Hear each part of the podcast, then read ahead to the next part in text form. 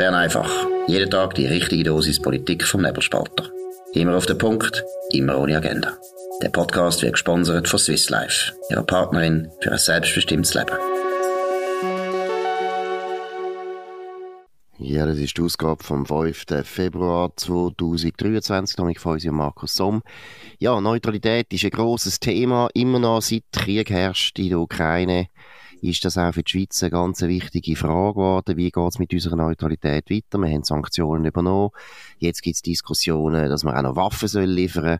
Dominik Feusi hat eine gute Auslageordnung gemacht am letzten Samstag auf dem äh, Nebelspalter.ch. Die Zürich Zeitung hat auch sich verlauten lassen zu der Neutralität. Was sind da die wichtigsten Eckpunkte, Dominik? Ja, meiner Ansicht nach, es gibt so ein bisschen wie zwei ähm, äh, Trends oder, oder insgesamt drei Gruppen. Es gibt die, die sagen, ähm, äh, man muss Neutralität festschreiben in der Verfassung. Das ist so SVP, Christoph Blocher pro Schweiz hat eine Initiative am Start, ähm, wo das genau machen will, wo man nachher nicht mehr viel könnte machen. Ähm, da gibt es einige Argumente dafür, aber auch dagegen. Und auf der anderen Seite hat man die, die alles machen, um Neutralität relativieren. Also Munition jetzt liefern, wo schon in Deutschland ist, Kanonen liefern, wo schon in Spanien sind, oder Leopard-Panzer liefern, wo eingemottet sind vom Staat aus, wäre das denn, äh, eingemottet sind in der Ostschweiz. Ähm, das läuft auf ein Schleifen von der Neutralität raus. Und bei dieser Gruppe gibt es zwei, die, die das Gefühl haben, wir wollen das unbedingt machen, um der Ukraine helfen. Und die andere, wo das natürlich will, weil äh, Neutralität das Hindernis ist bei einem möglichen EU-Beitritt. Und dann gibt es auch die dritte Gruppe. Ich finde wirklich, das ist ehrlich gesagt ein bisschen mein Standpunkt, wir sollten weitermachen mit der flexible Neutralität. Jetzt kommt sofort, können die sagen, das ist nicht flexibel. Moll, es ist flexibel. Einerseits rechtlich, weil Gewohnheitsrecht eine wichtige Rolle spielt, aber auch politisch. Also, dass man neutral ist, aber dass man bei gewissen Sachen auch mitmacht. Und das haben wir in der Vergangenheit ja auch gemacht. Absolut. Und zwar würde ich den Begriff natürlich flexibel nicht nennen. Wobei ich ihn auch schon genannt. Weil eben, man sollte eigentlich Neutralität geben gar nicht richtig äh, genau definieren. Edgar Bonjour hat das in seinem grossen Werk über die schweizerische Neutralität fünf oder sechs oder sieben Bände, weiß gar nicht mehr. Übrigens ein sehr lesenswertes Werk. Tönt wieder reinschauen. Es ist unglaublich interessant, weil dort auch unglaublich viel von diesen Beispielen bekommen, wo wir gezwungen sind, Neutralität ein bisschen zu relativieren oder sagen wir pragmatisch auszulegen. Und wirklich der wichtige Punkt bei Edgar Bonjour ist, nicht zu fest definieren, er sagt es zwar nicht explizit, aber es leitet sich aus dem ab, es auch nicht in die Verfassung schreiben. Aus meiner Sicht gibt es einen guten Grund, warum das wir das nicht gemacht haben 1848. Und es gibt auch einen guten Grund, warum das man seither nie gemacht hat. Man hat es nie in dem Sinn eben reingeschrieben, wie das jetzt der Christoph Blocher und der SVP wollen, sondern man hat es immer einfach, in der Verfassung kommt es einfach vor als Instrument von der Außen- und Sicherheitspolitik, um die Unabhängigkeit zu bewahren.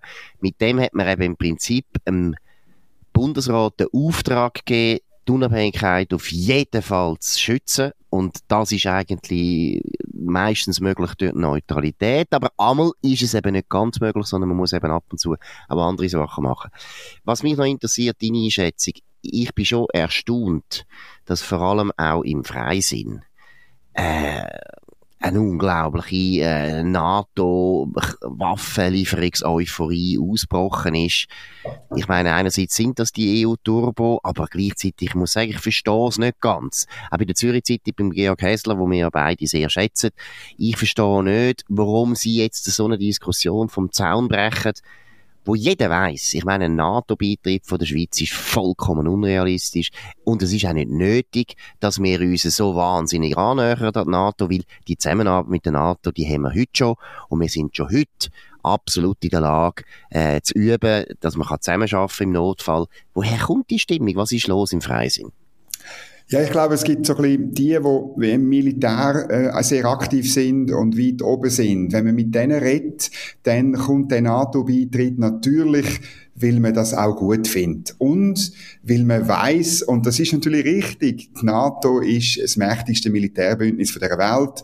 Und, und für unsere Sicherheitsarchitektur, ähm, muss ich sagen, wäre das natürlich ein, wie soll ich sagen, ein, ein, ein Vollkasko-Versicherung, wo wir aber dann auch eigentlich müssten sehr viel mehr zahlen. Also wir, sind, wir wachsen da jetzt knapp auf, dann auf 1%, äh, ähm, wo, wo wir ausgehen äh, vom BIP für, für Sicherheit, aber bei der NATO müsste man eigentlich 2% sein, sonst wird man ein bisschen hässig, zu Recht in, in, in Washington. Ja, gut, Und dort, ich, kommt das ein bisschen her.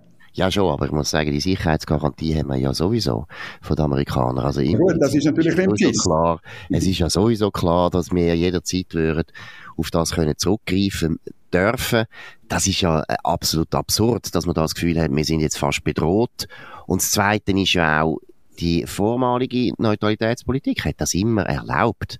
Wir haben mit der NATO auch zur Zeit vom Kalten Krieg natürlich nicht Manöver gemacht, natürlich nicht irgendwie äh, ganz eng zusammengeschafft, aber wir sind völlig, wir sind auch vorbereitet gewesen und man hat auch gewusst, dass wenn ein Angriff von der Sowjetunion käme, innerhalb von kürzester Zeit hätten wir uns eingliedern lassen in das Verteidigungsbündnis.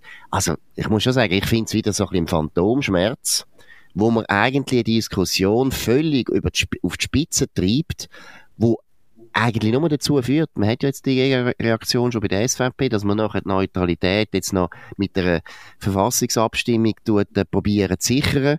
Und das Resultat wird so sein, und deshalb finde ich auch die Initiative nicht gut, es wird so sein, dass das durchgeht. Das heißt, es ist eine Schwächung von der Neutralität, auch international gesehen, weil das wird international dann nachher gesehen. Und gleichzeitig kommt man ja am Ziel, NATO-Beitritt oder EU-Beitritt überhaupt nicht wie, wie ein näher, weil da sind wir uns ja auch einig, ein NATO-Beitritt ist noch viel schwieriger als ein EU-Beitritt. Also von dem her muss ich sagen, ich verstehe die strategischen Überlegungen, also ehrlich gesagt überhaupt nicht. Also das Argument ist natürlich, dass es, eben, du sagst schon jetzt sind wir faktisch Teil von, von dem Westen und von dem Sicherheitsbündnis, oder? Und genau das kritisieren die und sagen, dass die Haltung sei nicht ehrlich, oder? Letztlich finanziert, so hat es der Georg Hässler in einem Kommentar am Samstag geschrieben, äh, ich weiß nicht, ob es Coiffeuse oder der Beizer in Wisconsin ist, finanziert äh, letztlich ein, ein Teil von der schweizerischen Sicherheit und das ist nicht ganz ehrlich. Das ist insbesondere dann natürlich schwierig, wenn es um Waffen oder Bedrohungen geht, sei es im Weltraum, überhaupt in der Luft oder auch im Cyberspace, wo die Schweiz äh, letztlich ähm, Schwierigkeiten hat, sich wirklich selber mit dem klassischen Milizgedanken zu verteidigen. Das ist das Argument und das hat schon etwas. Ja, nein, das finde ich hat überhaupt nicht, weil es hindert uns kein Mensch daran, dass wir unsere Sicherheit wieder viel ernster nehmen. Und da bin ich ja gleicher Meinung mit dem Georg Hessler, aber soviel ich weiß, hat auch die Zürich Zeitung in den letzten 30 Jahren sich nicht wahnsinnig gewehrt gegen den vollkommenen Abbau von unserer Armee. Im Gegenteil, der Bruno Letzi, der lang das Dossier betreut hat, hat ja die ganze Zeit eigentlich den NATO-Beitritt wollen vorbereiten und gleichzeitig aber die Armee total abbauen lassen. Also da hat er auch nichts dagegen gemacht. Ich bin völlig einverstanden, dort hat der Hessler ja einen Punkt, aber das hat nichts mit der Neutralität zu tun. Natürlich müssen wir eine bessere Armee haben. Und wenn wir natürlich unsere Sicherheit selber können gewähren oder zu einem grossen Teil. Und wenn wir eben zum Beispiel auch ein Potenzial haben, wo im Kriegsfall für die NATO interessant ist, das heißt zum Beispiel, das ist ja der Gedanke von Konrad Hummler, wobei er ist auch viel zu weit gegangen, ich bin selbstverständlich der Meinung, wir sollten eine richtig grosse Luftwaffen aufbauen, wo im Kriegsfall absolut in der Lage wäre, den ganzen Alpenbogen zu verteidigen. Dann wäre die NATO absolut befriedigt. Wir müssen nie beitreten, aber im Kriegsfall wüsste die NATO auf die Schweizer Luftwaffen zum Beispiel kannst zählen. Also, wir können auf jeden Fall aufrüsten, ist ja gar kein, gar kein Problem und das finde ich auch. Und was im Häsler auch typisch ist, ist immer die Verwechslung zwischen der EU, Europa und der Schweiz. Ich meine, die EU hat, also die EU-Staaten, die Mitglieder sind bei der NATO, die haben ein anderes Problem. Die sind wirklich Mitglied in einem, in einem Bündnis, wo sie eigentlich nicht erfüllen, was das Bündnis verlangt. Und dort, finde ich, haben die Amerikaner völlig recht, dass da ausrufen. Bei der Schweiz tun sie nicht so wahnsinnig ausrufen, aber wir könnten uns viel mehr Goodwill schaffen in Washington, wenn wir eine richtig gute Armee wieder hätten, wie das war im Kalten Krieg.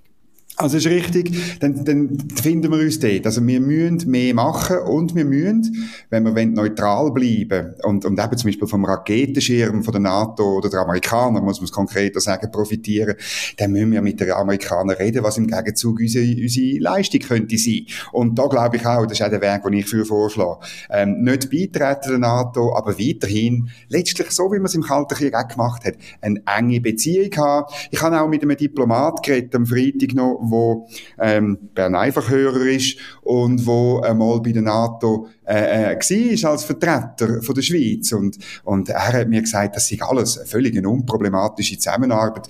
Wenn es irgend, eben, wenn es zum Beispiel um, um Überflugrecht gegangen ist äh, von, von NATO-Flugzeugen, ja, dann hat er halt schnell den Finger raufgehauen und gesagt, fliegt doch rundum, schau, das geht viel einfacher dann. Genau, und ich meine, wir wissen ja auch, dass Schweizer Offizier, auch sehr höhere Offizier, durchaus auch in Amerika gewesen sind und ausgebildet worden sind. Also zum Beispiel Christian Fehrlin, unser ehemaliger Geschäftspartner, sein Vater, ist ja auch, der ist ja der Chef von der Schweizerischen Luftwaffe und der Christian Fehrlin ist auch zufälligerweise ein Jahr lang in Amerika aufgewachsen. Warum? Weil er dort an einer NATO- oder amerikanischen Akademie ausgebildet worden ist. Das ist ja völlig selbstverständlich gegangen früher. Das haben wir auch durchaus mit der Neutralität gut können vereinbaren. Der Stand ist viel, viel besser, weil alles andere führt uns erstens in eine Situation, wo das Volk sowieso nie Ja sagt. Also das ist mal das Erste. Es ist einfach absurd. Meinen, ein NATO-Beitritt sei irgendwo mehrheitsfähig. Gleichzeitig ist nicht mehrheitsfähig, was der Christoph Blocher will, dass man praktisch der Regierung ganz genau vorschreibt, wie sie sich im Kriegsfall muss verhalten. Das ist erstens falsch. Es ist sachlich richtig falsch, aber es ist auch nicht mehrheitsfähig. Das sind alles so Scheindebatten, die gar nicht nötig sind. Wir müssen nur die, unsere Armee wieder so gut aus, ausrüsten und aufrüsten, dass sie jederzeit interessant ist für irgendwelche Bündnispartner, falls ein Kriegsfall da ist. Gut, jetzt haben wir ein anderes Thema, wo ein bisschen ein internes Thema ist, ein medieninternes Thema. Ich will es nicht so gross hängen deswegen, weil viele Hörer und Hörerinnen haben ja keine Ahnung, was in unserer Branche alles an Dummheiten und graue, graue, graue Geschichten passiert. Und trotzdem ist es eine Geschichte, die sehr zu reden gegeben hat, jetzt über das Wochenende. Es geht um den Chefredakteur, der ehemalige vom Magazin, Finn Canonica.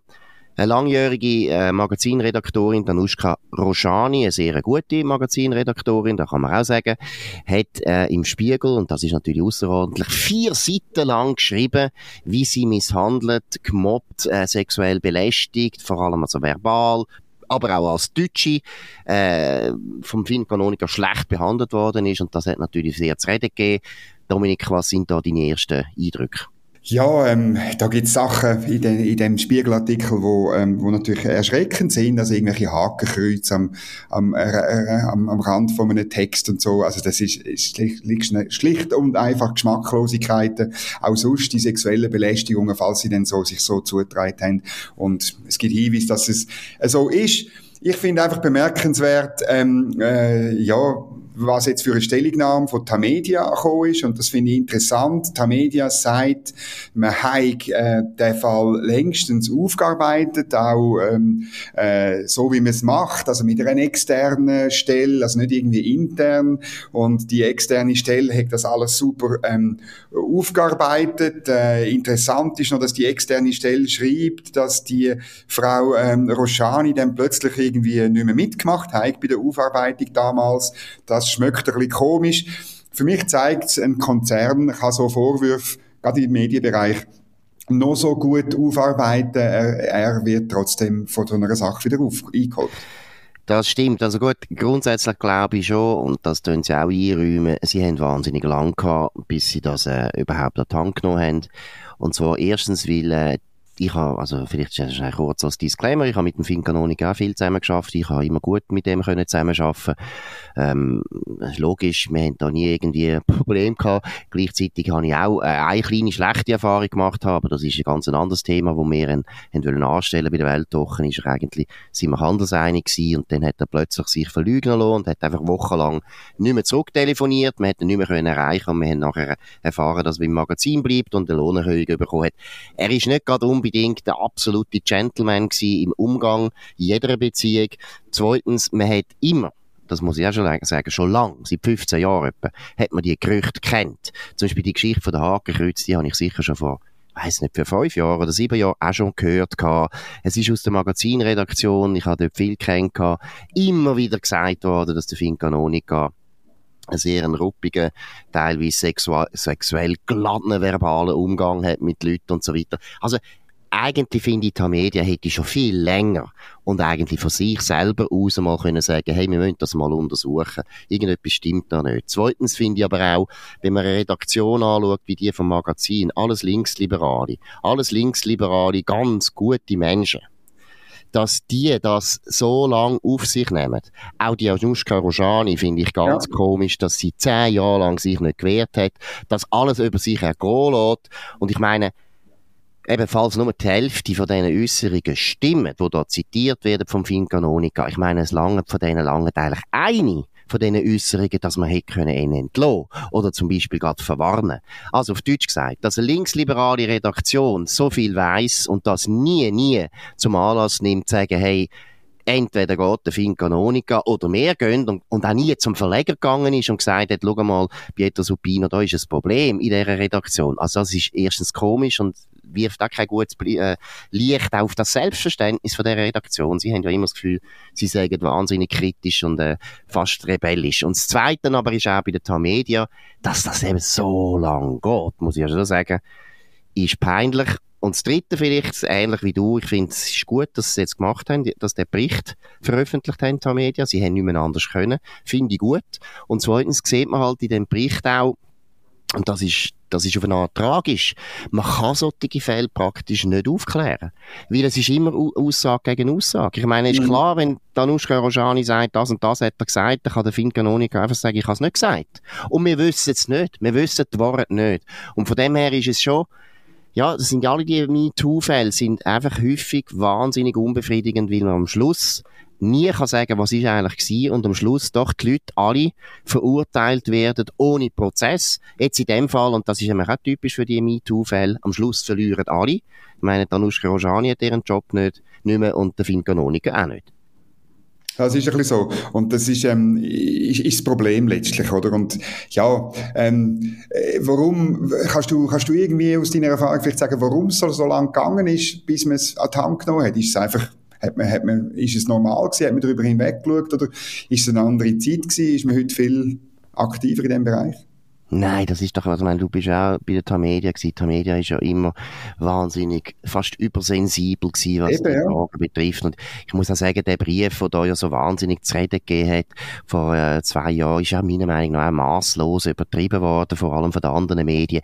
Ich habe Tamedia kennt und ich bin genug lang dort gewesen, um zu sehen, es kommt dort also sehr selten vor, dass ein Chef sich so benommen hat, wie jetzt gesagt wird. Der Finn Canoniger hat das gemacht und eben, wie gesagt, ich finde, es hat eine gewisse Plausibilität, weil man hat das, also ich habe das schon lange gehört, immer wieder. Aber wie gesagt, das ist nicht normal für die Media und Nein meiner Meinung nach eher typisch, dass eben die Medien, wo jetzt so viel gemacht hat mit Diversity Training, mit wahnsinnig viel Anlaufstellen, mit unglaublichen Sonderabteilungen, der ganzen HR, wo das alles soll verhindern. Es zeigt eben, das funktioniert alles nicht. Wichtig ist, könnt einfach schauen, wenn ihr Leute zum Chef macht, was für einen Charakter die haben, und dann habt ihr die Probleme nicht. Könnt lieber schauen, wie ihr eure Leute gut ausleset und nicht über 300.000 bürokratische Massnahmen und Anlaufstellen und äh, alles.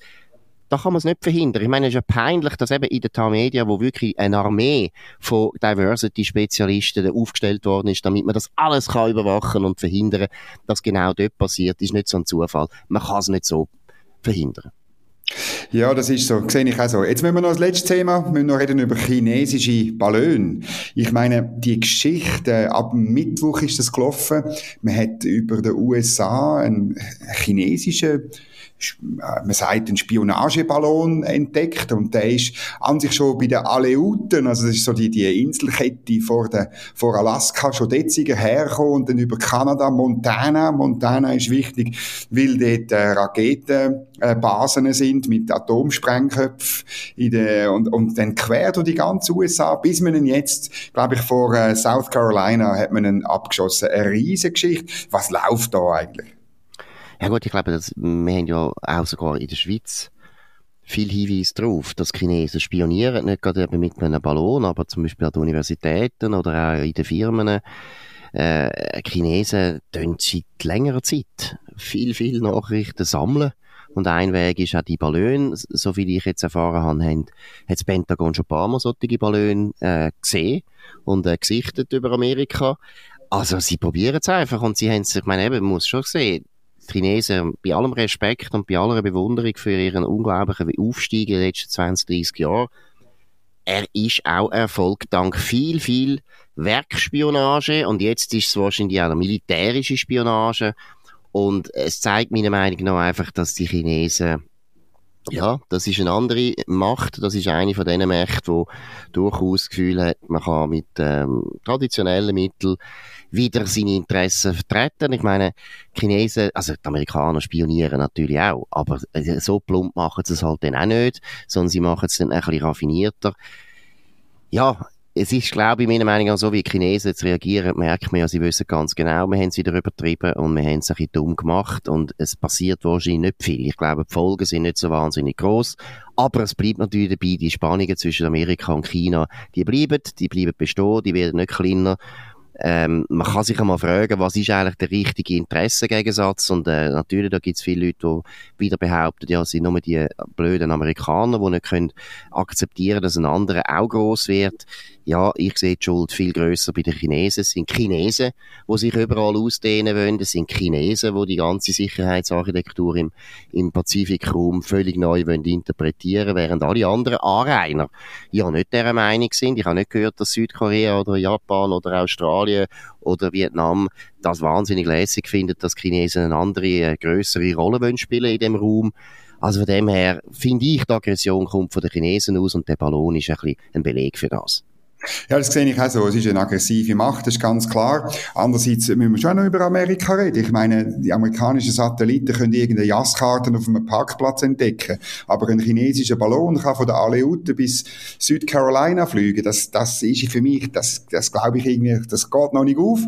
Und irgendwie ähm, äh, finde ich das auch, auch bemerkenswert, oder? Wie man, wie man das irgendwie handhabt. Und jetzt sagt man, im Wall Street Journal hat man es können lesen, es ist dann ja nicht der erste Ballon, der so auf dieser Höhe ist. Es ist wirklich sehr weit oben, muss man zugeben. 17.000 ähm, Meter über Meer. Das finde ich wahnsinnig. Aber ein bisschen ist es ein bisschen der Matthias Rust-Moment von den USA. Der Matthias Rust, der 1987 mit einer Cessna quer durch Europa auf den Roten Platz geflogen ist.